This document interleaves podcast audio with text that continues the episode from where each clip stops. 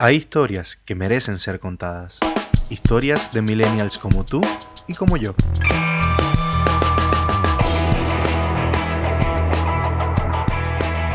Bienvenidos a Desde Afuera, historias que merecen ser contadas.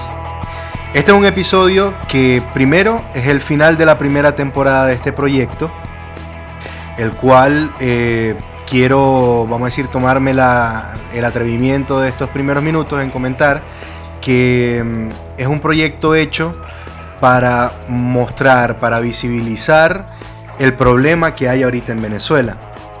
Que es un problema que vamos a decir tiene muchos, muchos, muchos factores. Hemos tratado ahorita cosas como por ejemplo cómo nos sentimos con la familia, eh, lo que es comenzar con un nuevo trabajo, trabajar fuera de la rama en la que uno estudió. Y hoy vamos a tocar otro de esos temas que vamos a decir es bastante sensible dentro de lo que es la situación del país y que hay muchos venezolanos en el exterior que están pasando por esta situación. Tenemos un invitado pero de lujo. Es un médico venezolano, con lo cual, bueno, ya, ya se ganó mi empatía porque mi papá es médico también. Segundo, es un apasionado del béisbol, es papá, es esposo y es tremenda persona. Hoy vamos a estar con el doctor Rancés, Rancés Navarro. Bienvenido, Rancés. Hola, Leibay, ¿qué tal? Buenas noches, ¿cómo estás? Todo bien, excelente. Encantado de tenerte en el programa, Rancés. Un placer estar acá en tu programa. Está, muchísimas gracias.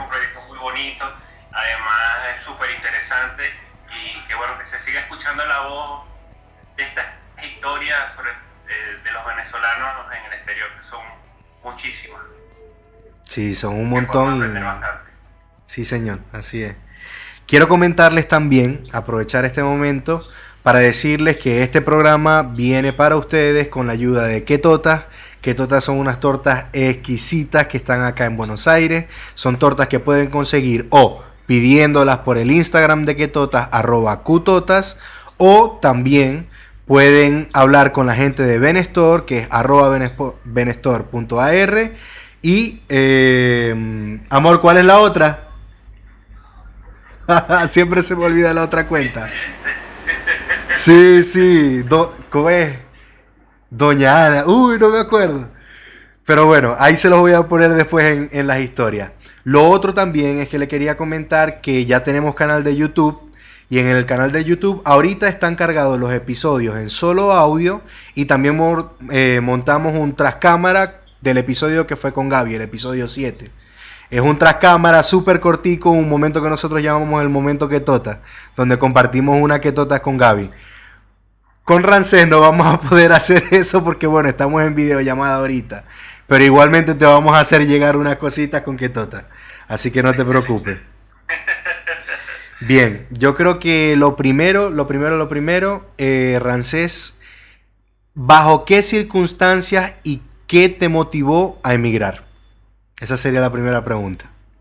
Sí, bueno, este, lamentablemente la situación eh, económica en Venezuela fue de mal en peor, a pesar de mi profesión y de los múltiples trabajos que tenía pues la, la cosa se fue poniendo más ruda. Además, bueno, aparte de la familia, tengo dos niños eh, que, pues requieren atención y alimentación especial, si estaban más pequeños los pañales, la fórmula. Y, cualquier tipo de medicina, pues totalmente eh, difícil esta situación. Además, pues en el proceso, pues eh, me diagnostican con, con la enfermedad del linfoma Hodgkin. ¿sí? Eh, ya en el momento en que me lo diagnostican, pues era una situación puesta arriba para conseguir dónde se realizan los exámenes, para, para nada más para, precisar el tipo de linfoma que tenía, fue un proceso muy duro, además de costoso. Este, no había los reactivos, no había la forma, además que en eh, los quirófanos este, no estaban disponibles, eh, recurrir a una clínica privada era casi imposible. Eh, me valí pues de que conocí, a muy, conocí muchos colegas y, se unieron a la causa y como, y como quien dice, pues fui palanqueado en el sentido de muchas cosas, para poder entrar al quirófano, para conseguir los materiales, para todo eso. Fue bastante costoso, fue bastante difícil. una vez, una vez este, me diagnostican, no venía el tratamiento, peor aún. Fue el Seguro Social y me dijeron, como, con aquella cara así como, tiene tiempo que no viene esta medicina. historia, historia que, bueno, no me lo decían solamente a mí, sino que volteabas a un lado y a la, otra persona también estaban diciendo Claro, le estaban diciendo lo mismo. No, y decir que vos seguramente tenías como que mayor acceso porque vos estabas en el medio. O sea, es como para el tipo que, que, trabaja en el banco cuando la época de Cadivi se le hacía más fácil conseguir Cadivi. Vos que estabas en el área de medicina quizás tenías mejor acceso para encontrar las medicinas y todavía con eso no, no, o sea, no, no se conseguía, no había.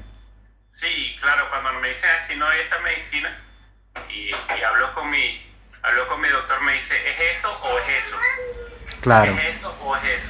Entonces cuando cuando cuando buscamos opciones, la opción es de conseguir la medicina en el extranjero. En este caso, en este caso había que conseguir divisas en dólares y ya sabes cómo que cómo el dólar subía todo, sube todos los días en, en Venezuela. Así que, que, cuando hacemos el, hacemos el presupuesto para, hacer, para ese, ese tratamiento de quimioterapia, el presupuesto excedía los, los 1.500 dólares en ese momento. Claro. Entonces, imagínate, fue como que... Mm, ¿Estamos hablando de qué año? 2017. 2017, hace dos años. Hace dos años. Entonces, cuando vemos así, wow, ¿qué hago? ¿Qué hago cuando, cuando, una enfermedad, bueno, ninguna enfermedad, pero, pero se sabe que cuando el cáncer no espera. Cada día que, que transcurre es como que pierdes una oportunidad, ¿sabes? Entonces, bueno, digo que, que, fue un milagro. Empezamos a, a, hacernos, a mandar mensajes, a, mira, utilizar las redes sociales y todo eso.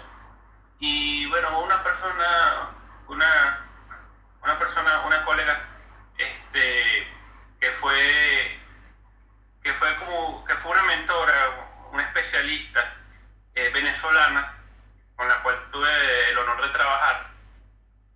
un día me llamó me contó, y, me dice, cuéntame, Rancés, ¿qué pasó? Y le cuento todo lo que estaba sucediendo y me dice, me dice, tranquilo, tranquilo, eh, alguien te va a llamar y, y te va a ayudar. Bueno, que no así como que, bueno, Está bien. Eh, nosotros abrimos una, una cuenta en GoFundMe. En GoFundMe, ajá. Sí. Y me recuerdo, era un sábado en la mañana, me paré, me paré temprano y de repente mi esposa me, me llama y me dice, ven para acá, eh, para ver, este, ve, ve, bien, ve bien, a ver. Y cuando, cuando vi, habían hecho una donación de 1.500 dólares. Imagínate, chamo. Sí. Y bueno, este, obviamente fue por medio de la doctora, fue una comunidad eh, salesiana en, Estados Unidos que, que, me, hace, me hace la donación y por ahí fue que pude empezar a, a costear el tratamiento, porque si no tuviera, no, a lo mejor no la estuviera contándole. Claro. Bueno, vos sabéis que, por lo menos mi novia, ella cuando estaba de adolescente, ella cuidó a un muchacho que tenía síndrome de Down y los papás por medio de una donación también de un grupo religioso, eh, ellos consiguieron también poder hacer un tratamiento para este muchacho que logró superar, o sea, porque ¿qué pasa con la gente con síndrome de Down? Es, un, es un, vamos a decir, un conjunto de, de circunstancias que rodean a esta persona, pero eso no quiere decir que sea menos o que no tenga la posibilidad de, sino que a lo mejor le cuesta un poco más o le cuesta de una manera diferente. Y bueno, ellos lograron eh, establecer un, vamos a decir, un proceso y lograron ayudar a, esta familia y este muchacho hoy en día lo ve y, nada que ver con lo que uno está acostumbrado a, ver con las personas de, que, están, que tienen esa condición. Y chamo, o sea, de verdad, te digo que siempre toda ayuda, por grande o pequeña que sea, siempre, o sea, no sé, para mí es, muy importante. Algo que ahorita estoy transmitiendo en vivo por Instagram, este episodio es el primero que estoy haciendo con eso, y las personas que están viendo por acá y también los que van a escuchar este, este audio, eh, vayan a la cuenta de Rancés, vayan al, al GoFundMe, y no digo que donen 1.500 dólares, ¿no? Pero cada granito, yo tengo una comunidad de más o menos mil personas. Si cada uno, si, no sé si las mil, si 100 personas, el 10% da 10 dólares, son mil dólares, ¿no? Que, se están consiguiendo. Eso por comenzar. Y lo otro, yo me acuerdo, yo te estuve chusmeando, ¿no? Porque yo vi tu cuenta de Instagram, yo vi las cosas que había estado posteando. Y una de las cosas que vi es que antes de ver cualquier, de hecho, los últimos posts que yo vi de antes de, que tú empezaras a hablar del linfoma fue de tu hijo, de, Diego, ¿verdad? ¿Cómo, ¿Cómo, fue ese proceso? O sea, ¿cómo, ¿cómo fue que llegó Diego? ¿Cómo recibiste a Diego? ¿Qué se sintió recibir a Diego? Bueno, yo creo que, yo creo que, que ese sentimiento lo tiene todo padre cuando te dice, es positivo. bueno, se me iba a salir. Eh, eh, no sé, uno se pone, yo, eh, uno se pone nervioso, ¿no? ¿Y qué voy a hacer como papá? ¿Qué hago? A ver, no sé nada. Y, esto, como médico, tuve la oportunidad de estar en, en la cesárea de mi esposa eh, obviamente había entrado muchas cesáreas como ayudante, como X, como en otra, eh, en el ejercicio de mi profesión, eh, pero esta vez me tocó ser espectador y bueno, me temblaban las piernas, casi que me desmayo, nada más esperando ver salir a, a Dieguito, estaba así paralizado, ni me movía. Y el doctor, el doctor, bueno, colega amigo, me, echaba mucho no te vayas a desmayar. que voy a estar desmayando yo si he entrado a quirófano muchísimas veces, ¿no? Pero bueno, con los hijos es distinto, es totalmente distinto, es un proceso en el cual aprendes diario una cosa nueva.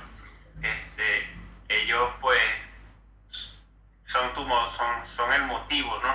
Sí, son el motor. fuerza. Aunque a veces te dejan sin energía, pero te dan una fuerza espiritual increíble. Así que bueno, eh, la Biblia dice que, los hijos son, son una bendición, son, como, como una herencia. Así que, así que yo lo veo así como tal. Cuando tú esperas una herencia de, un familiar y te llega, tú la aprecias mucho, ¿no? Y, los niños en este caso también dicen que son como joyas.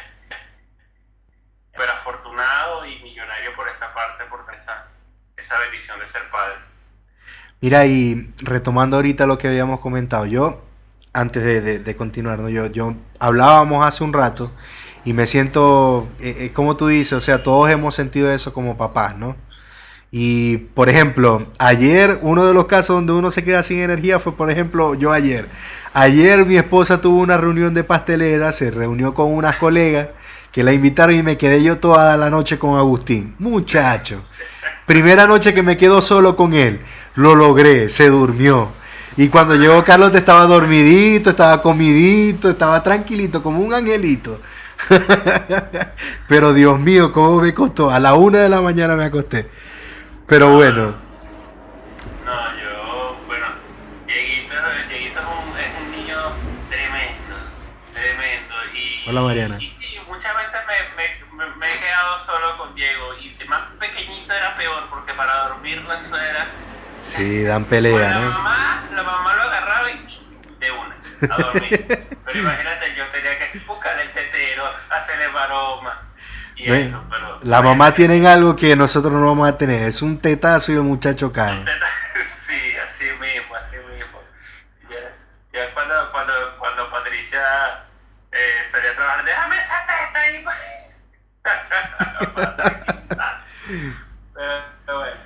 ya ellos se van adaptando. Sí, sí, sí. Diego, y ahora retomando ahora sí lo que estábamos hablando hace un rato. Eh, tú me comentaste que tú, bueno, gracias a Dios recibiste una donación, eh, que fueron una cantidad importante de plata. Con esa donación, tú comenzaste a hacer, buscaste esos, esos medicamentos y que compraste los pasajes también para venir para acá o cómo, cómo, cómo terminaste llegando a Argentina. Eh, sí, eso fue la, eso fue la fase inicial. Se, suponía que, en el mejor de los casos iba a recibir el con la quimioterapia y posteriormente eh, eh, tenía que recibir radioterapia. En ese caso, con la quimioterapia se supone que debería haber finalizado el proceso de, del linfoma, ¿no?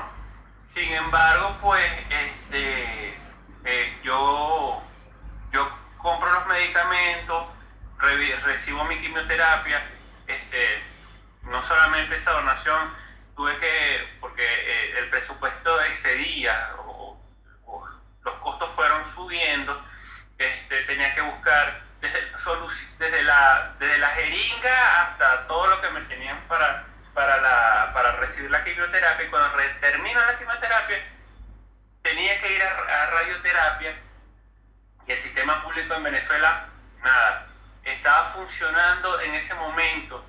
Eh, nada más el, el equipo del Domingo Luciano y te podrás imaginar la lista de espera. Pero ya va, para poner un, un, poco en contexto a las personas que están escuchando, cuando tú me dices que solamente funcionaba el equipo del Domingo Luciani, tú te estás refiriendo a que solamente el equipo de un estado para hacer la quimioterapia o a una ciudad o, qué magnitud tenía. No, hubiese sido de una ciudad, era de todo el país. El Domingo Luciani era el que estaba, estaba radioterapia. Ajá. Un solo equipo. Entonces, cuando yo cuando no, mira, la lista de espera son como de 8 meses mismo. Imagínate. Es que claro, vos me estáis diciendo primero 2016, que todavía por lo menos 2 millones de venezolanos no, han, no habían salido, de los que han salido ahorita, ¿no? Me estáis diciendo que en todo el país, equipo de radioterapia solamente funcionaba en un solo instituto, para un país de casi 30 millones de personas. No, y que la, y que la, la incidencia, y la incidencia de cáncer en los últimos años ha incrementado. O sea, que no solamente, que de ninguna forma el país estaba preparado para, para tanta incidencia de cáncer, entonces, y menos en la situación que estaba. Como te dije, fue, fui afortunado porque, como sé, soy médico y estoy en el medio, y, y, como el apoyo de colegas, y, y pude realizarme la radioterapia sin, sin, sin, tener que esperar. sin hacer la espera yo recibo mis ciclos de radioterapia, ya pues este, tenía planeado venir a Argentina, ¿verdad? Con, otro propósito, con el propósito de, bueno, de, venir a ejercer, buscar eh, eh, las mejoras. Buscar futuro. Este, mejor futuro, claro, por supuesto. Y bueno, que venía confiando en que, bueno, porque venía respondiendo favorablemente al tratamiento, eh, yo me hice un control donde, donde se veía que no había enfermedad, pero una vez finalizó la radioterapia, cuando ya, ya, tenía pasaje en mano, este, me tuve que hacer una tomografía control, que, que era lo, lo, debido, ¿no? Sí, lo rutinario. Lo rutinario, cuando me hago la tomografía control, aparecía que todavía había enfermedad. Entonces, fue una total, una total encrucijada en el sentido de que, ¿qué hago? ¿Qué hago? O sea, me quedo aquí en este país donde, donde no, te asegura nada. O me arriesgo y me voy a Argentina. Así que bueno, tomamos la decisión en, decir nada, me voy. Me voy porque creo que es la, mejor oportunidad que tengo. Este, Argentina, ya habíamos investigado que Argentina pues es una salud pública y gratuita. Claro. Donde los extranjeros pues tenemos la, la, oportunidad de acceder a. Así que nada, me vine. Me vine Leimer, me vine como, como, bueno, con la, como con la cruz en la mano y, y orándole mucho a Dios por toda la situación. Me vine al principio eh, yo solo, me recibió un amigo y un amigo venezolano, colega por cierto. Eh, y nada, yo yo empecé a trabajar, este, porque en realidad no me sentía, no, no, no tenía como la, no me sentía tan mal. Claro, no te sentías débil, sentías que tenías vitalidad y saliste a, a, buscártela, pues. Sí, mientras eh, hacía todo el proceso en, en, el hospital de acá, eh, yo me estoy tratando en el hospital eh, Marie Curie, eh, hospital oncológico, pero bueno, esto era un proceso que tenía que iniciar, porque ellos te, ellos te realizan los estudios de nuevo, yo traía todos los estudios de Venezuela. Pero ellos dijeron, tenemos que hacerlo de nuevo porque es el protocolo acá. Por protocolo, por su protocolo, pues, este, tuve que hacer todo eso y duré este, en diagnóstico y proceso más o menos tres meses. Tres meses en ese proceso hasta que me, deciden, puedo acceder al tratamiento. Claro, te deciden ingresar al programa. Mira, y, aparte de ese, vamos a decir, de, ese inicio en la parte de la que era médica, o sea, de, esa, de ese tratamiento, personalmente, o sea, ¿cómo, ¿cómo te bandeabas? ¿Cómo hacías para comunicarte con tu familia? ¿Cómo hacías para mantenerte? ¿Utilizaste plata que tenías ahorrada? ¿Con lo que ibas trabajando te ibas manteniendo? Eh, ¿Hacías videollamadas? ¿Cómo, cómo, ¿Cómo lidiabas con eso? Sí, bueno,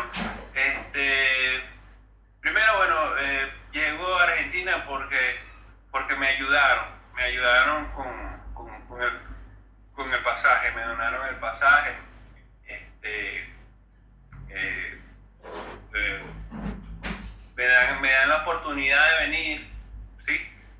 Y, y bueno, me vengo. Y bueno, para comunicarme con mi familia a través de, pues, de, del, del WhatsApp, de las videollamadas, este, me mantenía en contacto cuando, bueno, cuando había luz e internet, en Venezuela, pues me comunicaba con ellos, un proceso este, bastante, es bastante duro. Pues.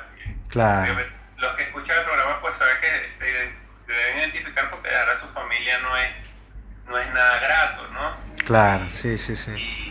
Y, bueno, aunado a eso, la, a la preocupación, la preocupación que deja, que deja a tu familia en esa situación terrible no sabes qué va a pasar y estás acá eh, haciendo el proceso para, para, bueno, para eh, de, salud, pues, en, la, que, el cual me encuentro, fue, fue, bastante, bastante tenso.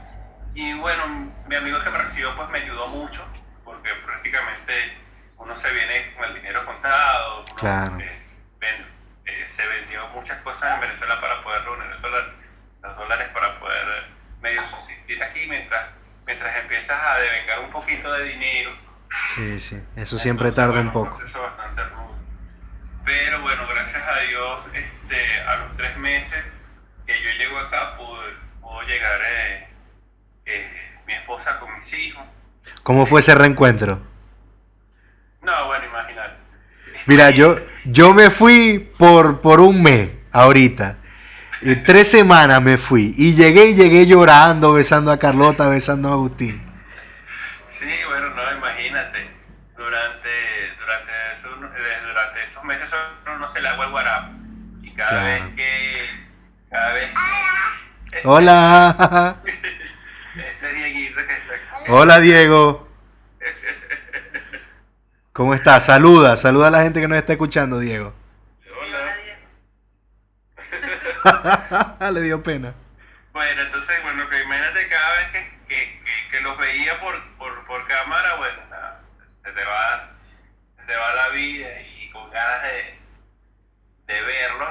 bueno, cuando se te da la oportunidad que llegues al aeropuerto, pues bueno, ah, ves, a Dios, ¿no? Claro, sí, veis Sí, no, no, no, no separarse de la familia es, no es un proceso fácil que que bueno, debimos aprender en este, en este momento que nos tocó. Y sí. Pero, pero no, no es algo que, no es nada grato. Pero bueno, Dios me dio la oportunidad de reencontrarme con mi familia en un tiempo relativamente corto, ¿no?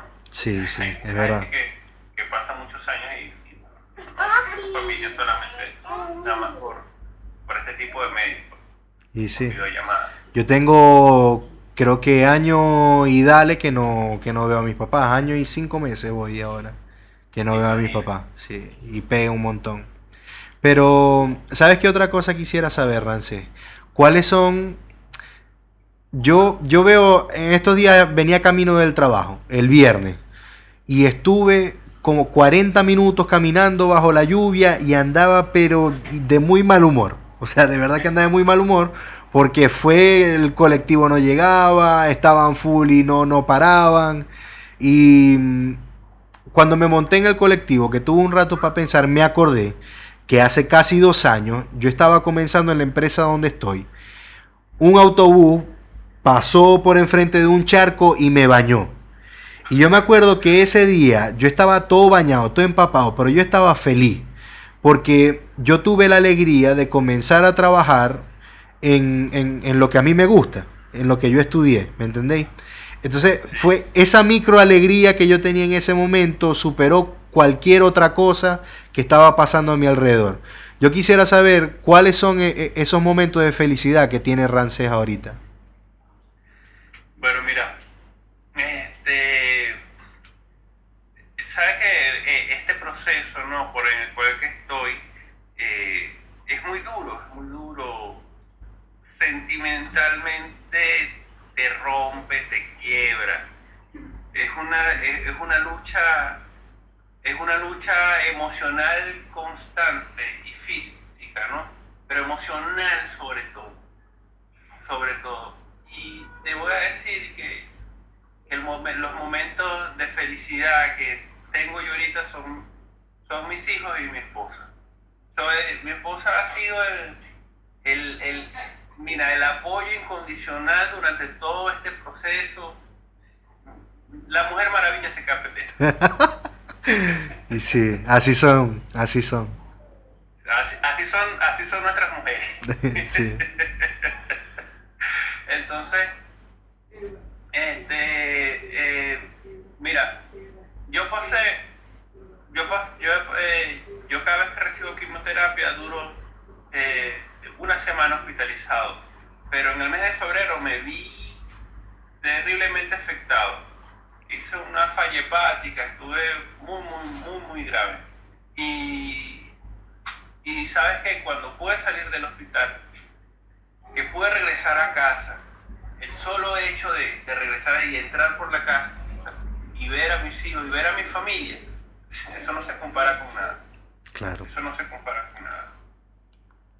Y esa es una oportunidad que, que a veces no vemos, a veces la dejamos pasar por alto, pero el, el solo hecho de que te puedan sentar un ratito en la mesa, sentar a ver televisión o acostarte en el piso con, tus hijos a jugar un rato, mira, eso, eso no tiene, no tiene comparación.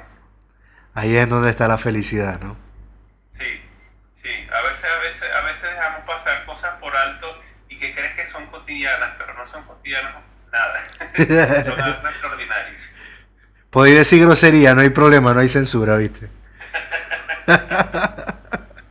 no, no, de verdad, si yo, yo siempre le digo a Carlota que yo trabajo para poder tener más tiempo con ellos. Yo no trabajo para tener más plata, yo no trabajo para tener más estatus, no. Yo trabajo para poder tener más tiempo con ellos. Si yo necesito más plata para poder estar con ellos, bueno, hago un poco más de plata, pero la plata es, o sea, es secundario. Lo más importante es tener tiempo con ellos es poder tener tiempo con mi familia. Y a mí me hace falta mi, mis papás, mi hermana. Yo tengo una hermanita de 11 años que, que, la quiero muchísimo porque yo tengo ahorita 27 y ella acaba de cumplir 12. O sea, yo básicamente también fui parte del proceso de crianza, ¿no? Y, y la última vez que los vi, o sea, es, es un mundo de emociones. Todavía no estaba Agustín con nosotros. Y sí, y ahora que esté, bueno, va a ser un revuelto también. Y, me identifico contigo porque para mí la felicidad yo la veo así también. mis momentos de felicidad son, son eso. Son, son eso, esos pequeños detalles, esas pequeñas cositas con la gente que uno quiere. Claro, claro, así es. Así es, definitivamente este, nos enfocamos en, muchas cosas la felicidad tal vez, no sé, un carro del año, qué sé yo, pero no, las cosas están en, en, familia, a veces en las pequeñas cosas, en la oportunidad de, de poder disfrutar un momento, ahí está. Definitivamente. Rancés, si tú tuvieses la oportunidad de, sin cambiar lo que ha pasado, ¿no? Pero de retroceder en el tiempo y antes de tú emigrar, pudieras darte un consejo, ¿cuál sería ese consejo? Antes de, antes de emigrar. Sí. Este, definitivamente, definitivamente. está bien, está bien. Definitivamente el consejo sería ten fuerza, ten fuerza. Porque es muy duro, es muy duro, es muy duro por todo lo que lo que tienes que pasar cuando cuando emigras, sobre todo y bueno y, sobre, y también paciencia, pero cuando migras cambias todo, dejas todo, dejas todo atrás, dejas tal vez, dejas profesión, dejas casa, dejas familia, dejas cultura, dejas comida, porque definitivamente todo es distinto. Sí. Todo es distinto, así que nada, nada para mí pues, pues migrar y bueno, ya, por cierto, eh, voy a cumplir un año acá. Y, sí, me habías comentado. Y, y nada, te levantas todos los días y, y sueñas con, con volver. Este, yo siempre he comentado que yo, yo me preparé, yo hablando de, de, la profesión, yo me preparé para, para ejercer en mi país. Yo nunca me, nunca, nunca me vi proyectado en ir a otro país. Si iba a otro país era por preparar, sería por preparación y volver otra vez a, a, estar en, en, el hospital con mi gente, ¿sabes? Sí, sí. Ayudar a mi gente. Ese era, y de repente te ves obligado a, a esto. De, definitivamente es un proceso totalmente duro donde donde, la fuerza y la paciencia es algo que debes, tener. Y gracias a Dios tenemos a la familia al lado también para que nos apoye, ¿no? Sí, por supuesto. Esa es la fuerza. Bueno, Rancés, de verdad que ha sido un momento increíble este que hemos podido charlar. Eh, de verdad te doy mil gracias por compartir tu historia por abrirte a este programa, por abrirte a las personas que nos están escuchando. Yo comento de antemano que todas las formas para poder ayudar a Rancés las voy a publicar en la descripción del video de YouTube. Voy a tratar de montarlo también en Facebook y desde el Instagram, mi Instagram personal que es arroba leimito, y también desde el Instagram del podcast que es desde afuera, ok. Yo voy a estar montando también la información y va a estar el link también para el, canal de YouTube. Eh, Rancés, si tienes eh, a mano la información sobre cómo te pueden contactar, tú tienes cuenta de Instagram, tienes cuenta de GoFundMe, si quieres, o sea, te doy el espacio para que anuncies todos los medios por los que la gente te puede aportar. Sí, bueno, este, básicamente toda la información la tengo en las redes sociales, se pueden este, eh, abrir el Instagram eh, de Rancés. Rancés con, N y con S, sí, eso es importante. Porque yo en un principio pensaba que era con M y con C.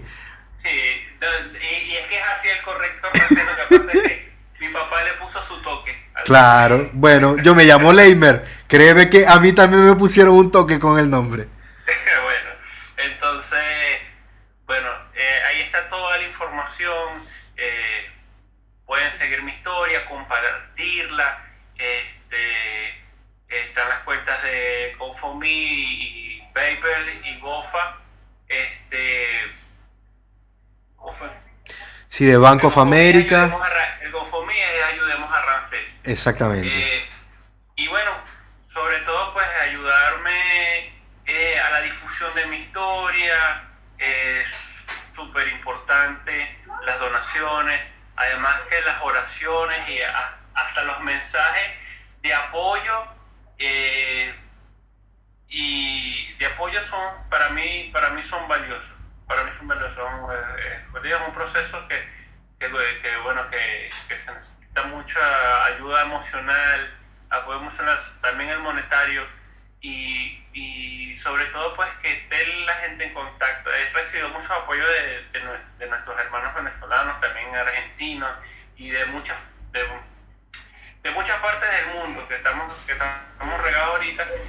Eh, he sentido ese apoyo, pues entonces ahí está la información donde se puede contactar conmigo, mi número de teléfono también está allí.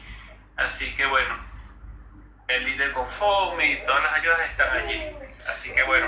Perfecto, buenísimo. Ah, bueno, entonces bueno, el Instagram es arroba DR Rances, R-A-N-C-E-S. Allí pueden conseguir toda la, toda la información y cómo ayudarnos. Perfecto, buenísimo, Rancés.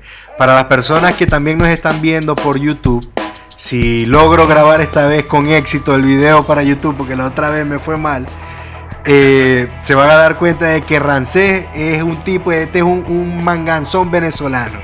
Tienen que ver las fotos antes y después cuando está calvo, cuando tiene pelo, este tipo de verdad que tiene una vibra y una pinta increíble.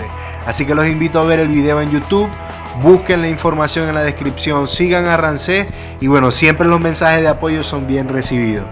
De verdad que les, amén, así es.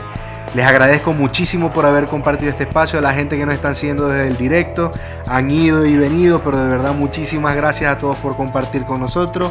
Rancé, nuevamente muchísimas gracias por compartir este espacio. Y bueno, espero que vengan, vean el video y que aporten.